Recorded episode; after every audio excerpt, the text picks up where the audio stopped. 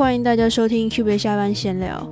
今年已经是二零二零年了，然后其实一月也过了，快要一个礼拜。那其实我今年就是大概给自己几个目标，那其中一个呢是想把 Podcast 就是每周二都上传一个我觉得很棒，然后想要分享的我参加的活动啊，或者是说看过书或者是节目等等的，就是。我个人觉得很值得分享的东西，希望在每周二的时间，然后花大家大概呃可能十分钟以内的时间跟大家分享这东西。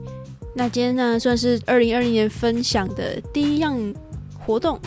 今天是决定分享一一个我去年年底参加的一个蛮不错的活动，叫做给自己一个有质感的二零二零年。那先说这有质感的“职”是职业的那个“职”，那大家可能从字面上就可以知道说，哦，它可能是跟我们之后的职业规划等等有关系的，是这样子吗？没错。其实就是这样。我之所以当初会去，就是会知道这活动，其实是从一个 podcast 叫做 Lin 的思想室里面认识到 Lin 这位非常资深的猎才顾问。那他同时也有担任职涯教练。那就是听了他的 podcast 之后，蛮喜欢，个人蛮喜欢他的内容。我觉得其实不止上班族可以从中获得一些不一样的角度或是看法。那同时，我觉得如果今天是学生的话，其实也会非常适合。可惜我当初是学生的时候还没有这个 podcast，蛮可惜的。这个讲座呢，其实我觉得我印象蛮深刻的是，因为它在它是在一个咖啡厅里面举办的，然后就蛮小巧温馨的。但你说小巧嘛，其实参加人还蛮多的但是令和下面的。呃，我们这些观众们呢，小就听众们，然后有些甚至他的可能是他的小粉丝之类的，就是大家互动都蛮多的。然后大家其实听完之后，就大家也蛮踊跃问蛮多问题的。我觉得这其实蛮好，就是一般在其他讲座比较不是那么常见的部分，至少我参加过的讲座比较少这样的状况啦。那从听完之后，其实我思考蛮多，就是希望把。自己的思绪稍微做一下整理，跟大家分享。因为我觉得其中有几个传达出来的价值观其实蛮棒的。那其中一个的话是职涯、工作和生活它所所组成的一个三角形。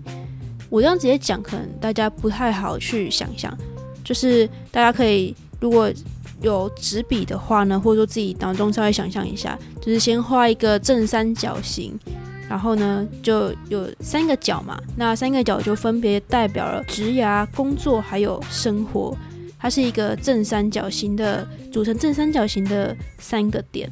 我之所以对这三正三角形印象最深刻，是因为其实我蛮意外，生活会被放在正三角形的其中一个点。当然了，我们现在想可能觉得，诶，蛮正常的啊。现在不是大家都说要工作和生活要达到一个平衡吗？然后也是要顾自己的生活，要照顾好自己啊，要爱自己等等的。当然，就是这些观念其实大家都知道。但是当说到，或许说到，比如说职业规划啊，或者是说，呃，就是比较偏向职业或是工作层面相关的议题，或是讲座，或是一些文章等等的时候，其实我个人会觉得说，生活的。这个部分其实常常是会被忽略掉，或者是说这个词存在的空间是被压缩的。我为什么会这样子说呢？是因为或许是有点文化上，或者是说有些文章上所呈现出来的一些价值观吧。比如说，像有些文章。或者是说，有些人在传达一些他们认为的想法的时候呢，他们可能会说，比如说，嗯，就是薪水比较高的人，他们之所以薪水高，那他们有哪些特质呢？那其中一个可能他们就会说，因为他们工作时间其实比薪水没有那么高的人其实是更长的，或者是说，有些其他人啊，或者说甚至你的上司、你的老板等等，可能会说，呃，你必须对某一份工作，你如果不用你个人的时间去做一些学习，或者是说你没有去用到额外的时间的话呢，那代表没有上进心等等的。那我个人会觉得说，其实，在这些的。观念上，或是他表达的意思上，其实某种程度上是将工作还有职压这两个部分的空间拉大，而去压缩到生活的这个部分。但这个时候反而就是并不会是一个正三角形的一个一个状态。那当然说，我我必须说，我并不是否认说前面刚刚讲的那些的说法。我相信前面的说法一定都会有它的、他们存在的意义，他们背后的道理一定都会有的。只是说有没有被断章取义，或者是说你在接收到这个资讯的时候有没有一些前提，或者是说你只是一味的去盲从。那我说的前提可能就会比较像是我打算至少。我要保留多少的空间，多少时间在我的生活这一部分呢？大概是这样子的。那另外一个我印象深刻的是，要有策略的去培养你需要的，或是你想要的那个技能。另外也要知道每一个你做的决定背后的那个为什么，你的那个为什么。当我那个时候在听到这个可能相关的小故事等等的，最一开始浮现脑中的其实是那个 Google Map。